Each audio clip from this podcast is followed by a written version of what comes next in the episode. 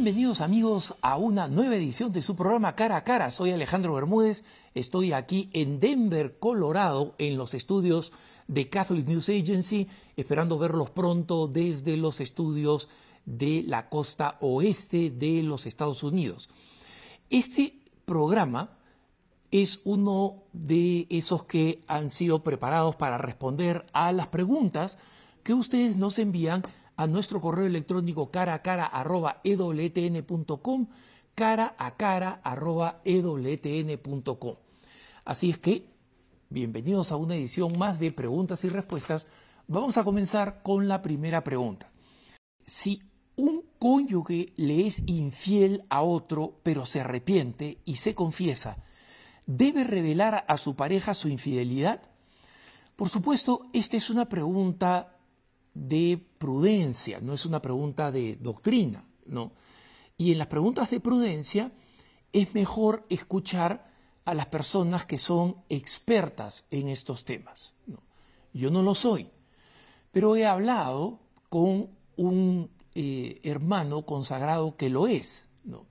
la persona que nos hace la pregunta explica que un, un esposo fue infiel a su esposa, que después se arrepintió, que fue donde el sacerdote se confesó y luego de la confesión le preguntó al sacerdote si es que él tenía que decirle a la esposa eh, que había cometido esa infidelidad. Y el sacerdote le recomendó que no, que Dios ya lo había perdonado y que la eh, infidelidad eh, o el relato de la infidelidad a la esposa podría terminar afectando la confianza en el matrimonio. ¿no? hablando con esta persona que orienta matrimonios y hablando con algunos apostolados dedicados al eh, matrimonio, eh, estoy familiarizado en el Perú, por ejemplo, con matrimonios en Victoria, eh, la gran mayoría de los expertos piensan lo contrario de lo que dijo este sacerdote. Por supuesto, no hay una norma universal porque cada pareja, cada matrimonio es distinto, es único, ¿no? Y las personas que tienen experiencia, especialmente las personas casadas que tienen experiencia, son los mejores ministros, digamos, los mejores evangelizadores para este tipo de temas. Y en lo que concluye la mayoría es que en una situación completamente normal, ¿no? donde no hay eh, situaciones particulares, momentos particulares de extrema tensión económica, familiar, etc., la verdadera solución cristiana es la confesión de, de el que ha roto los votos matrimoniales a, al esposo o a la esposa. Esa es la mejor práctica. ¿Y por qué? Esta persona preguntaba, bueno, el sacerdote está pensando con buena intención cuando le dice, mira, eso podría introducir la desconfianza en el matrimonio. Pero esta persona me decía, un momento, Alejandro, ¿quién introduce la desconfianza?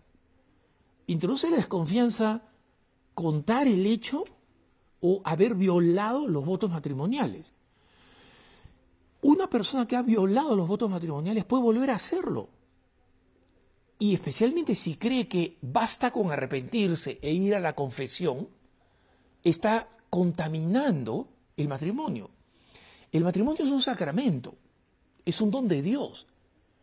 Requiere la gracia sacramental que Dios da, pero para que esa gracia sacramental actúe, estas personas los eh, eh, esposo y esposa tienen que estar dispuestos a que esa gracia actúe. Y para eso se necesita la reparación. Entonces, yo he visto, hermanos, varias parejas, no una sola pareja, he visto varias parejas. Y he visto qué difícil que ha sido para estas parejas eh, confesar o escuchar la confesión de que alguien ha sido infiel, ¿no?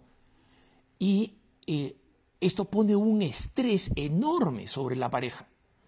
Y la, parte ofendida muchas veces como sucedió con mi madre, no se reconcilia con, con el esposo y se acaba el matrimonio. Entonces, pero en un contexto cristiano, cuando ambas personas están dispuestas a decir, vamos a manejar esto con la ayuda adecuada, con una comunidad cristiana adecuada que nos ayude, esa herida introducida en el matrimonio se puede sanar. Porque recordemos, hermanos, que los pecados producen heridas, que el mal en el mundo es consecuencia de las heridas producidas por el pecado. Y las heridas producidas por el pecado incluso de los pecados confesados y perdonados por Dios. Porque, hermanos, es muy sencillo. Un niño hace algo que los padres le han dicho que no haga. No juegues con ese aparato, no juegues con ese aparato. El niño no hace caso, juega con el aparato y, ¿qué sucede? Lo rompe, como los papás le habían advertido. El niño no hizo caso. El niño se pone a llorar, los papás le dicen ya, mira, te vamos a dar un castigo proporcional, ¿no? Te vas a tu cuarto y no, no, no juegas por este tiempo, ¿no? El niño después, como son la mayoría de los niños, eh, se siente mal, se siente culpable, sabe, sabe que ha hecho algo malo, ¿no? Y le pide perdón a los papás y los papás no solamente le han hecho, digamos, reparar el daño en el sentido que le han dado una pequeña penitencia, ¿no? sino que también lo han perdonado, y lo han perdonado de corazón, como perdonan los padres a, sus hijos, especialmente a los niñitos, ¿no? Toda esta reconciliación, ¿no? O sea, el hecho de que el niño haya eh, tenido su, su pequeño castigo, que los papás amorosamente lo hayan perdonado, ¿reparan el aparato que se rompió? No. O sea, esto es para que entendamos que en el, pecado, hasta el pecado más íntimo, más escondido, tiene consecuencias universales y podríamos llamar cósmicas, destruyen el mundo. Esa es la consecuencia del pecado. Y por eso, en tantas devociones cristianas, en las oraciones de Fátima, por ejemplo, en, los, en, en, la, las coronillas de la Divina Misericordia, en una de, de los días de la novena, la Divina Misericordia. Pedimos por la conversión de los pecadores, porque los pecadores están contaminando, estamos contaminando ¿no? al mundo entero con el mal con todo lo que ustedes ven que está mal. ¿Por qué esta persona sufre? ¿Por qué este niñito que es inocente se muere de hambre? ¿Por qué esta persona inocente muere de cáncer? ¿Por qué poblaciones enteras son destruidas simplemente por ser quienes son, por ser una, una, una población de un grupo étnico, etcétera? Es consecuencia, desde el punto de vista de la gracia, por supuesto, de acciones humanas, ¿no? Pero esas acciones humanas son malas porque el pecado del hombre ha creado este clima de contaminación espiritual. Entonces, cuando un cónyuge ha violado la fidelidad matrimonial, que es esencial, esa persona ha introducido una contaminación y una herida profunda en el matrimonio.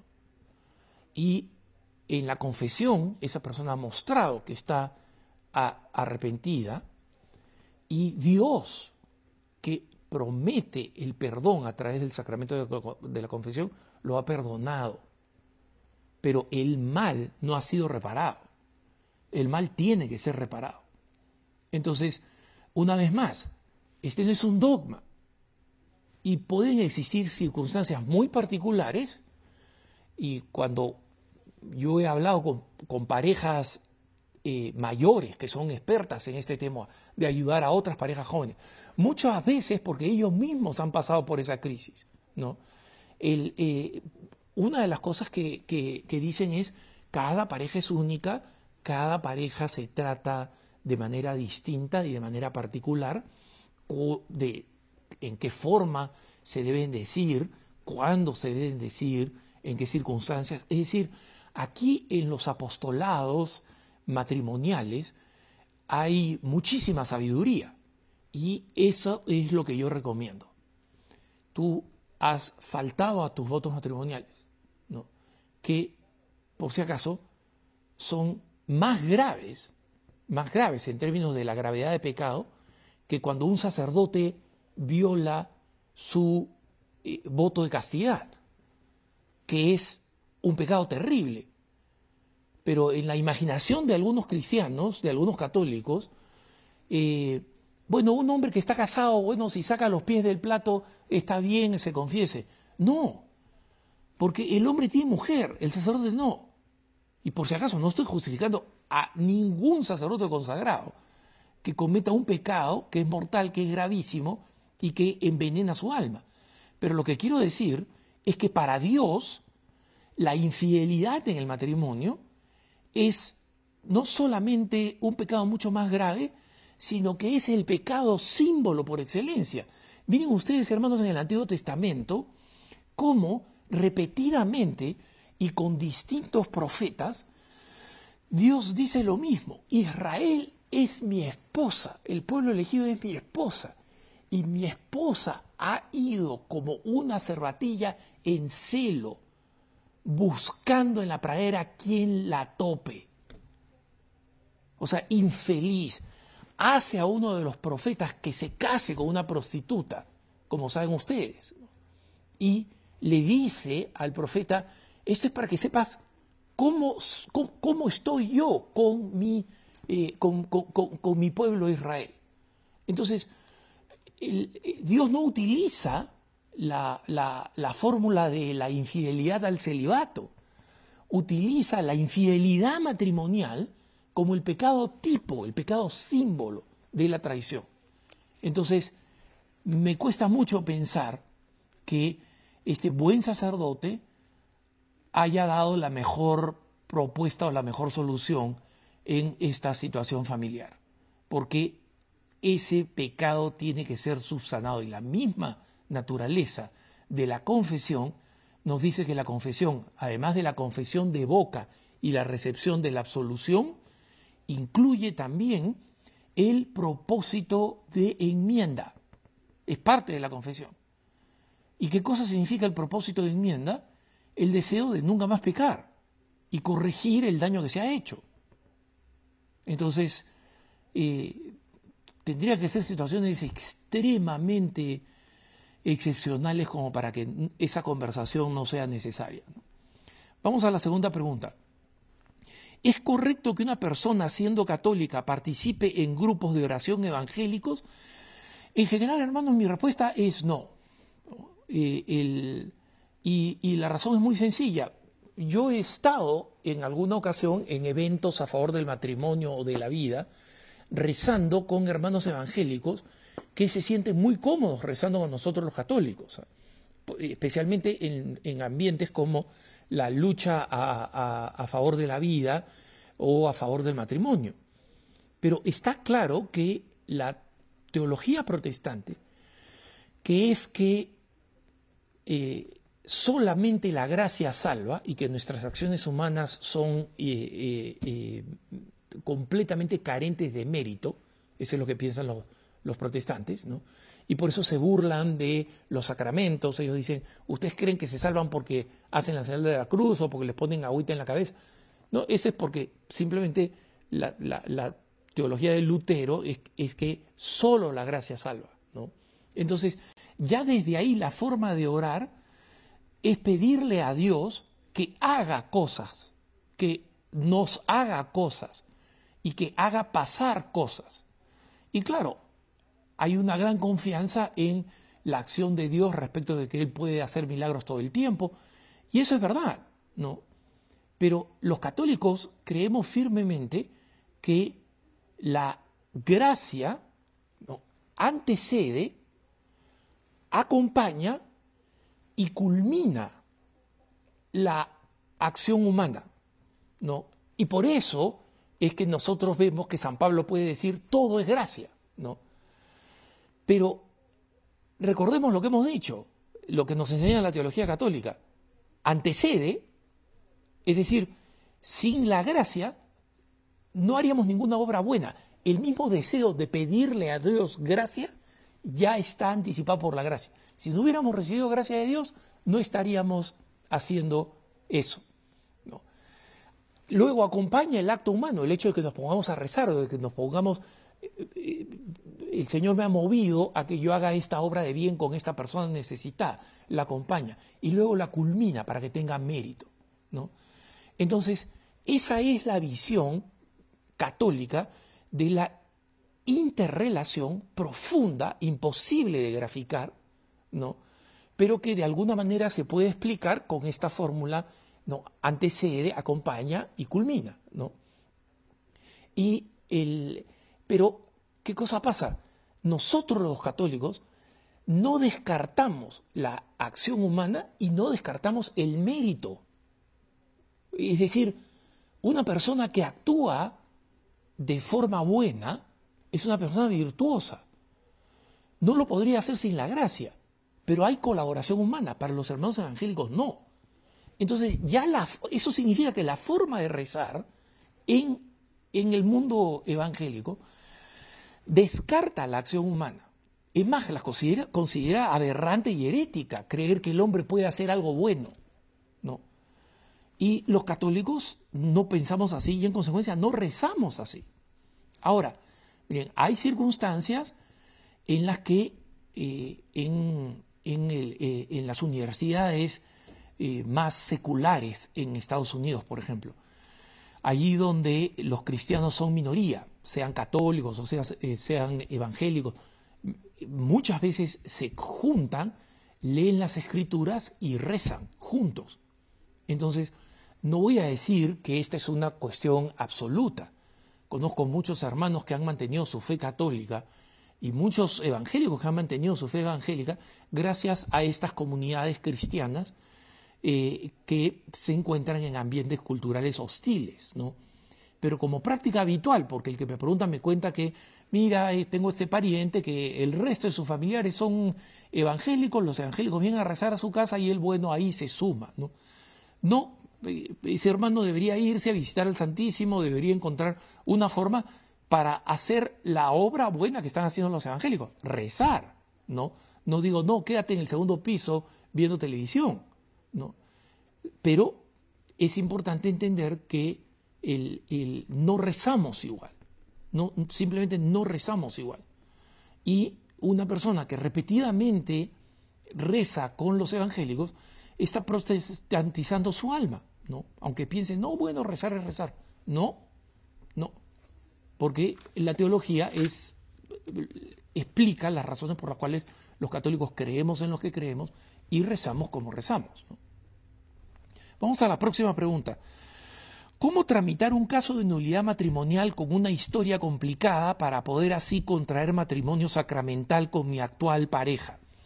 Eh, miren hermanos, esta persona eh, envía muchos detalles de la complejidad de su primera relación eh, matrimonial, de lo que llevó al divorcio, a la ruptura, a la nueva relación, a la conversión de esta persona durante la nueva relación y el deseo de querer acceder al matrimonio católico.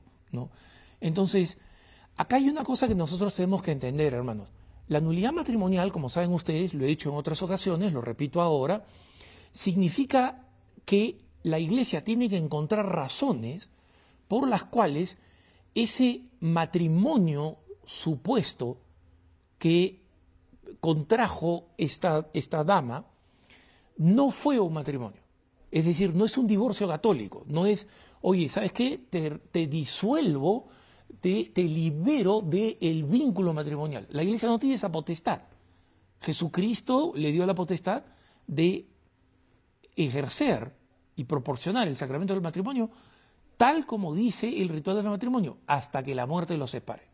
Entonces, hay que seguir un proceso y esta, esta dama me cuenta todas las complicaciones que hay en su vida y normalmente esas son las situaciones en las que se necesita una nulidad matrimonial, ¿no?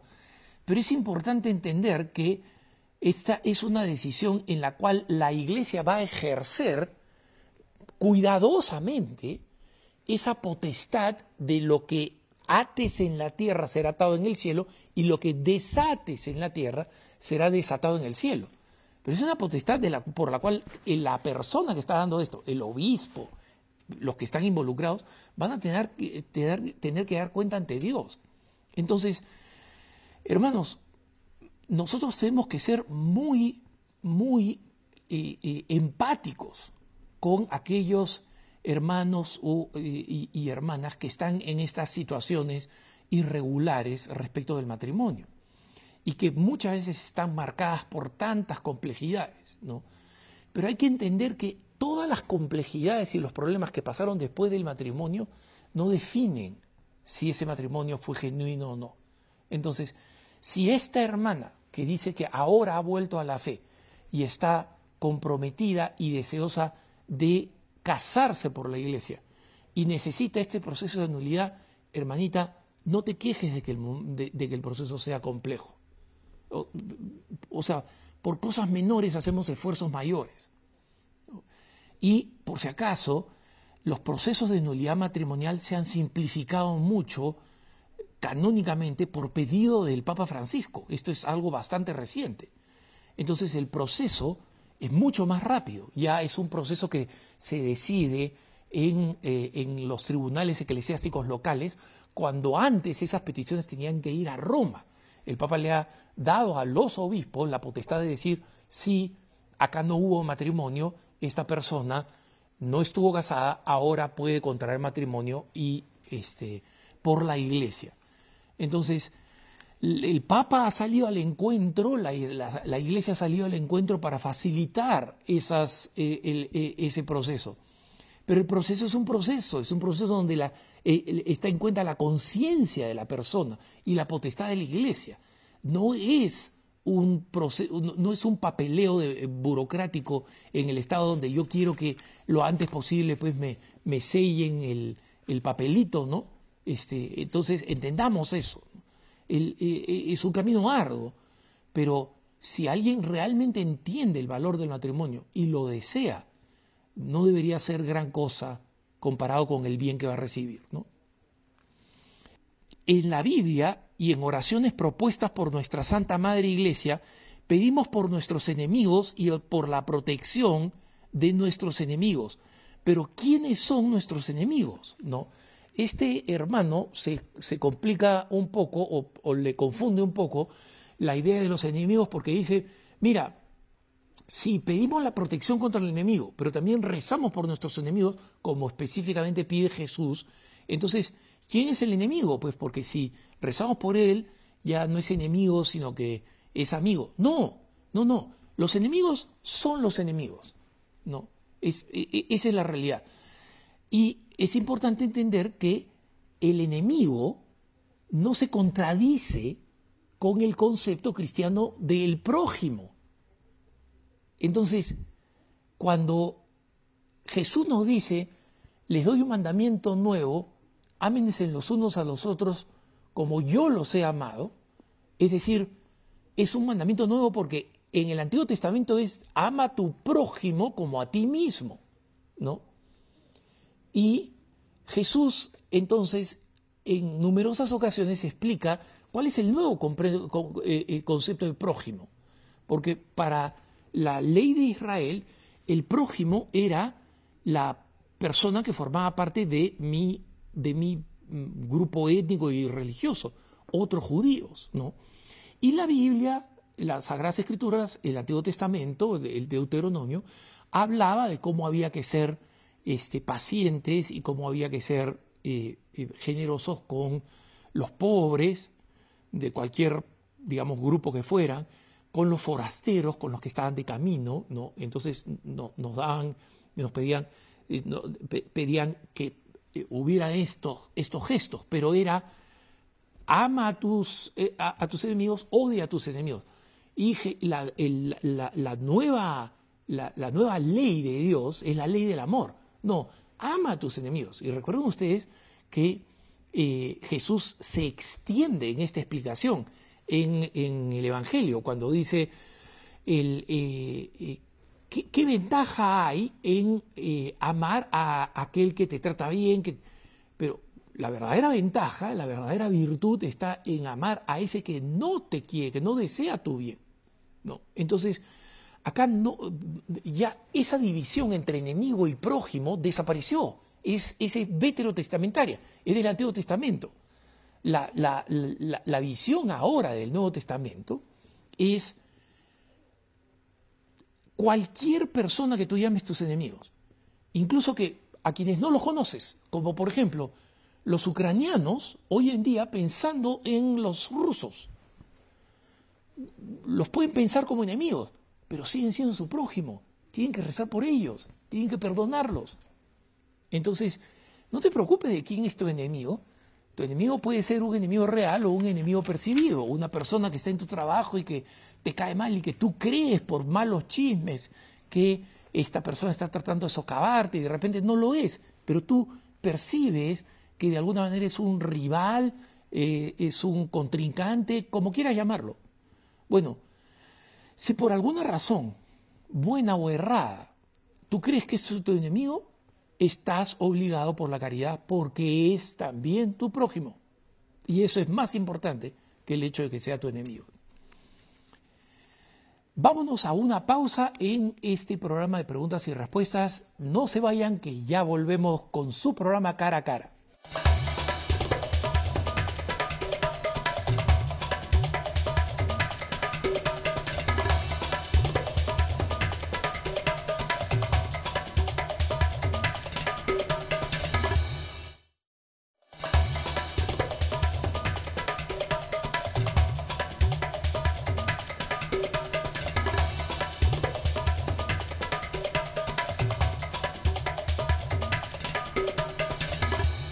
Bienvenidos a este regreso a la segunda parte de este programa de preguntas y respuestas.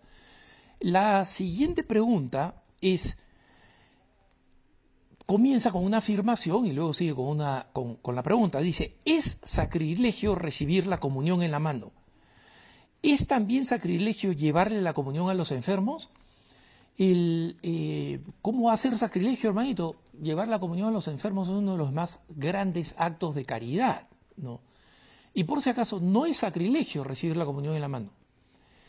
El que lo diga, lo puede creer en conciencia. Yo conozco muchísimas personas tradicionalistas que simplemente durante la pandemia, en conciencia creían que ellos estaban cometiendo una abominación si recibían la comunión en la mano, eh, porque ya saben, en la gran mayoría de iglesias no se daba la comunión en la boca, ¿no? Entonces, estas personas preferían abstenerse de recibir la comunión en misa que de recibirla en la mano. Pero esa es una opinión personal. Y por si acaso, la gran mayoría de personas que dicen eso lo dicen por ignorancia. Porque han escuchado de otro que dice el argumento, son las manos del sacerdote han sido consagradas para, para, para, este, para mm, tener la comunión, etc. Esa no es la enseñanza cristiana, no es la enseñanza católica. Es verdad que el sacerdote tiene las manos consagradas, pero tiene las manos consagradas es una forma de decir que él está consagrado y que tiene la potestad de darnos los sacramentos, la potestad de, de, de bautizarnos, la potestad de confesarnos la potestad de darnos la comunión, de celebrar la Eucaristía, el resto de los sacramentos. ¿no? Entonces, tenemos que entender que el, eh, no es ningún sacrilegio recibir la comunión en la mano. ¿no? Y puede haber gente que cuando la recibe en la mano la recibe con una intención sacrílega, sí, también. ¿no? Y conozco, como digo, personas que creen en conciencia, en lo más profundo de su conciencia, que ellos no son dignos de tomar la comunión en la mano. Y eso es aceptable para la iglesia. Lo que es inaceptable es que esa persona crea que esa es la norma para todos los demás católicos. No lo es. Hermanos, por si acaso, habitualmente a la parroquia donde yo voy, yo recibo la comunión de rodillas y en la boca. Creo que es la forma más digna. Pero cuando voy a otras iglesias, a, otras iglesias porque estoy viajando, cuando voy digo a otras parroquias donde estoy viajando y no dan la comunión en la mano, recibo la comunión, porque la recepción de la comunión me parece un bien infinitamente superior al hecho de lo que pueda significar recibirla en la mano. Entonces, la cuestión es esta, hermano. Tú puedes estar absolutamente convencido de que recibir en la mano la comunión es completamente inapropiado. Tienes el derecho a pensar eso. Lo que no tienes derecho es a decir que esa es la forma como deberían eh, comulgar todos los católicos. Eso es algo que puede ser que te gustaría, pero no decir que esa es la única forma digna de comulgar, porque eso no es lo que enseña la Santa Madre Iglesia, que tiene la potestad. Entonces, si no te gusta, tú puedes irte pues con los tradicionalistas, especialmente los sismáticos como los lefebristas, ¿no? Pero recibir la comunión en la mano no es un sacrilegio. Y en consecuencia, llevar la comunión a un, enfermo donde es una actividad hecha por muchos ministros extraordinarios de la comunión, porque un sacerdote no se daría abasto, ¿no? es un acto de caridad enorme, absolutamente un gran acto de caridad. Eh, en mi parroquia, por ejemplo, hermanos, tenemos en el territorio parroquial varias residencias de ancianos, porque eh, el clima acá en Denver es, es bueno, ¿no? Eh, los inviernos no son muy crudos, el clima tiende a, variar hacia lo favorable, ¿no? o sea, en el invierno uno se puede encontrar con, una, con, varias tardes de, de, 18, 20, 21 grados después de una nevada. ¿no? Entonces muchos ancianos se retiran acá eh, ya en casas de retiro. Entonces nuestro sacerdote, que es una persona extremadamente celosa con la celebración de la Eucaristía, nuestro diácono que está camino al sacerdocio y que nos va a dar un segundo sacerdote en la parroquia, ¿no? No se dan abasto para llevarle la comunión a tantos ancianos católicos. Entonces esto tiene que ser hecho a través de los ministros extraordinarios de la comunión. ¿no? Y estas personas, especialmente porque saben que están cerca de la muerte, con más fervor desean recibir el cuerpo de Cristo. ¿Quién puede decir que hay que negárselos porque solamente un sacerdote se los puede llevar? No, es así, esa no es la enseñanza de la Iglesia, no es la práctica pastoral aceptada por la Iglesia tampoco. Vamos a la próxima pregunta. Durante un retiro de cuaresma, el sacerdote habló mucho de lo que llaman ataduras o maldiciones intergeneracionales, algo que no creo compatible con la enseñanza católica. ¿Puede explicarlo? Eh, miren, el tema es un poco extenso. De hecho, yo dediqué una serie de mi podcast Punto de Vista a este tema de las ataduras intergeneracionales. Estos, para que tengan una idea, dediqué, me parece que cinco o siete programas eh, sucesivos para explicar la mala teología que está detrás de este tema de las ataduras eh, intergeneracionales, y que, eh, eh, y, que viene acompañada de las bendiciones, ¿no? O sea, el Señor castiga por dos o tres generaciones, porque dice el Antiguo Testamento, pero bendice por mil generaciones.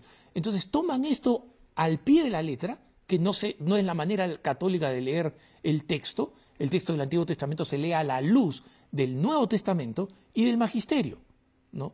Entonces, pero volviendo a este tema, ustedes pueden buscarlo en mi página web el preguntasdefe.com, www.preguntasdefe.com. Pero acuérdense simplemente de eso, preguntas de fe, ¿no? Y después le ponen el punto .com y ahí hay un buscador hecho por un gran amigo mío, no fue iniciativa mía, fue un amigo, un gran amigo mío peruano que vive en Ecuador, que tuvo esta iniciativa, eh, y gracias a Dios está esta herramienta de cosas que he dicho antes, ¿no? Allí pueden escuchar todos los argumentos de por qué este tipo de, desataduras de las, eh, de las ataduras generacionales están erradas teológicamente. Pero déjenme decirle eso para el bien del programa. la esencia de la vida cristiana, hermanos, es la libertad personal y la última instancia de discernimiento es la conciencia Es, esa es la esencia de la antropología católica. Es la esencia de lo que enseña la antropología católica. ¿no? Es decir, el hombre se salva porque acepta la salvación de Dios. Y sería una perversión de Dios hacer que nosotros no podamos estar libres del pecado y en consecuencia que nosotros estemos atados a una voluntad que no es la nuestra. A mi abuelito que fue masón y que hizo cultos al demonio, eso no es verdad. Eso niega la esencia de la teología de la salvación, que es que tú y yo somos libres y porque aceptamos libremente a Dios y porque libremente dejamos el mal y hacemos el bien solo y gracias a la gracia de Dios, esa es la esencia de la salvación. Si otras cosas nos atan y no nos permiten salvarnos, Dios sería un Dios arbitrario que nos hace depender de cosas que son completamente ajenas a nuestra libertad y a nuestra voluntad. Eso no es así. Eso significaría que esas ataduras que no tienen nada que ver con mi voluntad, yo no las escogí, yo no las provoqué, entonces este, e, e, esas ataduras no pueden ser un impedimento para mi salvación. Ahora, ojo, no quiero ser absolutista con esto porque la iglesia no lo es. ¿no? Entendamos, muchos aspectos de nuestro pasado y en consecuencia eh, personas cercanas en nuestro pasado, abuelos, eh, tíos, padres, etc., pueden haber realizado cosas muy malas, eh, actos muy malos, y por el efecto de la maldad que comenté en una pregunta anterior de cómo esa maldad se transmite, se comunica, definitivamente puede tener un efecto. Y en muchas ocasiones esos efectos pueden ser algún tipo de influencia maligna en nosotros. Eh, determinados eh, vicios profundamente acendrados de los cuales no nos podemos liberar pueden estar asociados a una presencia maligna, pueden estar asociados. Pero con la distribución de esta idea de que en realidad nosotros no somos culpables y si tú eres borracho ahora, alcohólico, es porque un tatarabuelo adoró a Satanás y esa es la consecuencia. Eso que es, lamentablemente, la manera como se ha popularizado esta creencia es profundamente contraria a la teología católica. Entonces, hermanos, oraciones de liberación realizadas por las personas elegidas por un obispo, no por el grupo que dice, oye, yo tengo poder para, para este, liberar, ¿no? O realizadas por un sacerdote especialmente entrenado para eso, es una excelente práctica. Yo la he hecho. Pero en esas condiciones. Primero, sabiendo que cualquier influencia maligna en mí puede ser liberada por una oración o por un proceso de oraciones, pero que la responsabilidad está en mí, que las obras malas están en mí, que las, debilidades que me impiden a mí eh, entregarme plenamente al Señor son una responsabilidad mía explotada por el demonio, pero que yo estoy atado, ajeno a mi libertad por algún tipo de mal que aconteció en el pasado, es es una aberración teológica en la Iglesia Católica. Como digo, las explicaciones son bastante más complejas. Yo conozco todos los argumentos de que los respondían. Es más, estos cinco o siete programas que dediqué a este tema, los dediqué precisamente porque un sacerdote se enojaba y me escribía largos correos electrónicos este, eh, argumentando y, discrepando conmigo, y eh, ninguno de sus argumentos teológicos eran correctos y por tanto no eran convincentes. Pero por eso es que mi serie se alargó para responder a todos los argumentos de los que dicen que eso está bien. ¿no? En Jueves Santo, el párroco hizo el lavatorio de pies con seis hombres y siete mujeres. Ajá, aduciendo que la séptima mujer representaba a la Virgen María. Después de la misa siguió una disputa con los fieles y el párroco lo justificó con, la, el, con el tema de la inclusión que promueve el Papa Francisco, diciendo, o sea, el sacerdote defendió diciendo, esta es la inclusión que promueve el Papa Francisco. ¿Puede aclarar? Sí, hermanos, es muy fácil aclarar. El sacerdote es un hombre que ha decidido tomar una decisión completamente arbitraria e irracional desde cualquier punto de vista. ¿no? A él le provocó hacerlo. O de repente creía que necesitaba honrar a una señora más y no quería ofender a una y, sacarla. Entonces dijo, vamos a meter una séptima y ¿cómo la justifico? Ya, la Virgen María. ¿no? Entonces, el lavatorio de los pies es un acto de purificación. ¿La Virgen María necesitaba purificación? No. Entonces, si el curita tiene problemas y tiene que homenajear a alguna, alguna donante, ¿no? Entonces, que diga que era María Magdalena, pues, ¿no? Pero claro, de repente la donante es muy importante y dice, oye, yo no soy prostituta, yo soy como la Virgen María, ¿no? O sea, estoy usando un poco de sarcasmo porque no hay otra explicación para una cosa tan, pero tan eh, eh, bizarra y absurda como para decir que el lavatorio de los pies, que el mismo Papa Francisco de la Inclusión, que efectivamente va a una cárcel, le lava los pies al personal, a personas que están encarceladas, muchas de ellas de otra religión o, sin religión, efectivamente hace un gesto de inclusión, pero cumple perfectamente con el ritual. Doce personas que representan a los doce apóstoles. Entonces, sí, el sacerdote no tiene cómo justificarse y decir, la inclusión del Papa Francisco, oye, ¿a cuántas personas el Papa Francisco le ha lavado los pies en todos los años de sus pontificados en los Jueves Santos? A 12, no a 13. Nunca metió a la Virgen María, nunca metió a nadie más. ¿No? Entonces, esto, hermanos, forma parte de un problema más grande que nosotros tenemos. Y ese problema eh, que tenemos que enfrentarlo, tenemos que comenzar a pensar cómo los laicos nos organizamos con mucha caridad para pedirle a nuestros obispos que combatan la arbitrariedad sacerdotal. No está bien, no edifica. El jueves santo debió haber sido una ceremonia donde nosotros nos introducimos en el misterio del trigo pascual. Y como nos dice este, este feligrés, él siguió una disputa, siguió una disputa. Jueves Santo, en vez de la edificación espiritual de haber participado de la misa, de la cena del Señor, siguió una disputa. ¿Eso es lo que quería el sacerdote? ¿Ese es el precio que hay que pagar porque él tiene un capricho o quiere resolver algún este, problema relacional ahí en, en la iglesia? No. Así que esa es la única explicación. Y es algo que, como digo, tenemos que combatir. ¿no? El otro hermano pregunta, ¿es verdadero el Evangelio de José Smith, fundador de la Iglesia mormona?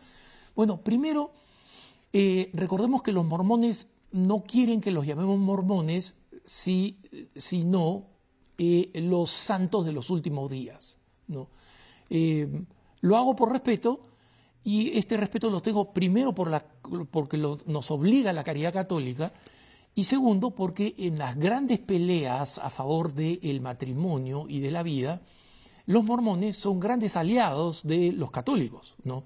Y no solamente eso, respetan enormemente a los católicos y piden constantemente ayuda de los católicos allí donde ellos son mayoría, en el estado de Utah, por ejemplo, en el estado de Nevada, en el estado de Idaho, eh, en los Estados Unidos, cada vez que tienen una, una disputa y necesitan eh, eh, más fuerza para poder defender la vida.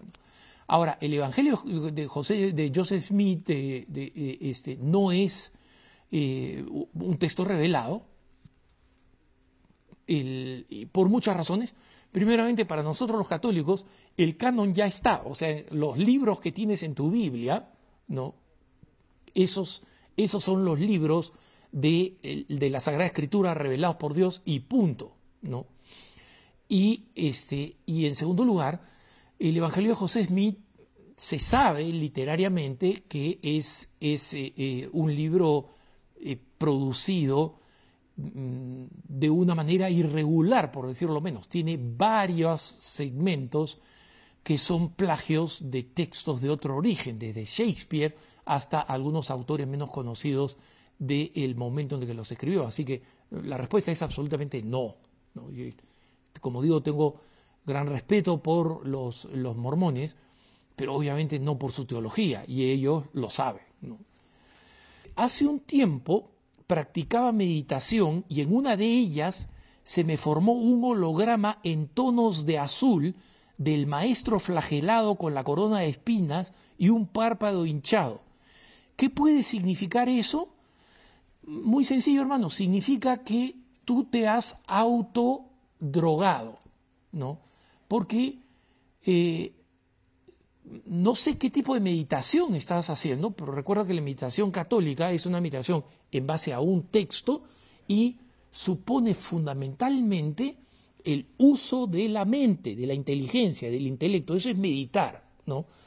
Pero ahora meditar ha tomado esta connotación en el mundo actual el de, la meditación trascendental de origen, digamos, oriental y New Age, que consiste en técnicas de respiración y básicamente de vaciamiento de la mente, que es lo contrario a lo católico. ¿no?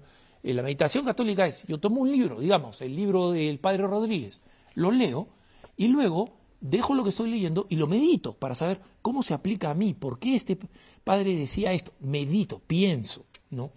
Pero la meditación trascendental es crear este estado de vaciamiento de la mente y lo que sucede es que la persona termina convirtiéndose extremadamente eh, eh, vulnerable a fantasías. Entonces, que Cristo se apareció en color azul y que esto, que el otro, esa es una fantasía producto de realizar una meditación eh, de, tipo trascendental New Age, no la meditación cristiana. ¿no? Y por esa causa la meditación cristiana tiene exactamente los mismos efectos que buscan las personas que hacen meditación trascendental, ¿no? Relajarse, centrarse, todas esas cosas. La iglesia lo hace a través de la oración y de la meditación cristiana, ¿no? recordemos, hermanos, que muchísimos siglos atrás, cuando, se, cuando, cuando la iglesia, los grandes padres de la iglesia practicaban la oración del corazón, la cripte melete, ¿no? ellos le enseñaban a los novicios, a los, a los que recién comenzaban, a que pegaran la barbilla al pecho, ¿no? Y recibiera y repitieran la oración, Señor mío Jesucristo, ten piedad de mí que soy pecador. O sea, ¿se acuerdan la, oración del, la oración del publicano, ¿no? Que en la Biblia nos dice, esa persona se fue justificada. Entonces, era una manera de introducir a la oración. Pero en los manuales de esa época, decían lo siguiente, ¿no? En un momento, después de repetir todas esas oraciones, sentirás un calentamiento del corazón. Estamos hablando de muchísimos siglos atrás, ¿ah? más, de mil años atrás. Sentirás un calentamiento del corazón. Ese no es Dios. No. Tú sigues rezando. Después de que sigas rezando, sentirás una iluminación ese no es Dios. Tú sigues rezando. ¿no? ¿Y dónde está Dios? Dios está cuando llega la convicción auténtica en el corazón de que lo que estoy diciendo es verdad, que el Señor Jesucristo es mío, está porque me ama, y que Él tiene piedad de mí, una piedad que yo tengo que pedir porque soy pecador. Entonces es esa certeza. Pero miren ustedes, hace más de mil años antes de que se conociera la meditación trascendental o se conocieran, por ejemplo, los efectos de la fantasía en el cerebro humano, ellos ya advertían, vas a tener una sensación fisiológica, un calor en el corazón, no es Dios. Vas a tener un efecto psicológico, no es Dios. Entonces, esta imaginación como se diría en mi barrio, no pasa nada empanada, ¿no? Reza, hermanito, más que medite. Y, si meditas, medita meditación católica, la última pregunta. En un especial en TV, un médico sacerdote analizaba la sábana santa y dijo que los clavos le fueron clavados a Jesús en las muñecas. Pero me pregunto, ¿por qué en el cuadro de la Divina Misericordia Jesús aparece con las llagas en las manos y también el Padre Pío tenía los estigmas en las manos? Agradeceré tu aclaración. Miren, hermanos, los médicos que han investigado la, sábana santa son médicos. Muy bien, Dios los bendiga. Nos ayudan a entender más la parte científica. Y entender la parte científica de la sábana santa no es poca cosa, ¿no? Porque la sábana santa es un, un testimonio de la resurrección de Jesucristo y de la existencia de Jesucristo que fue como proyectado 20 siglos después. O sea, Jesús sabía lo que hacía cuando dejaba la manta, la, sábana santa o el santo sudario, ¿no? Eh, la síndone. Pero e, ellos son médicos, entonces como médicos dicen que este, eh, si, si, Jesús hubiera sido clavado en la mano, ¿no? no existe ningún hueso que hubiera podido sostener el peso de Jesús y que Jesús en consecuencia se hubiera caído ¿no? de, eh, de, la cruz. Y que médicamente el único lugar donde podría haberse clavado para que Jesús pudiera ser mantenido estaba acá en la muñeca, porque, o sea, tenemos el carpo y el metacarpo, que ahí sí, o sea, eh, eh, podría Jesús colgar con un gran dolor, pero Jesús podría colgar. De ahí viene esta teoría también porque hay una gran concentración de sangre en la sabana santa. Esto otros médicos lo han explicado diciendo, mira, sabiendo precisamente que el clavar en la mano no permitía este, que Jesús pudiera soportar, que sus manos pudieran soportar su peso, los romanos amarraban en la muñeca. Y como amarraban en la muñeca, la sangre que caía se concentraba en la muñeca. Entonces, las llagas de Jesús fueron en la mano. Es la tradición cristiana desde los inicios están en todas las manifestaciones cristianas, en todas las revelaciones y en los pocos, pero auténticos y confirmados, casos de, eh, de haber recibido las llagas de Cristo. Gracias por habernos acompañado en este su programa Cara a Cara. No se olviden, pueden enviarnos sus preguntas a cara a cara cara a cara Como he dicho en otras ocasiones, siempre leo la totalidad de los mensajes que me mandan, no puedo responder personalmente vía correo electrónico y en consecuencia los abordo acá. Y todos aquellos que simplemente me comparten pedidos de oración tengan la certeza que esas oraciones son puestas en el altar de la capilla que fundó Madre Angélica en Irondale, en Alabama, en la sede principal de EWTN.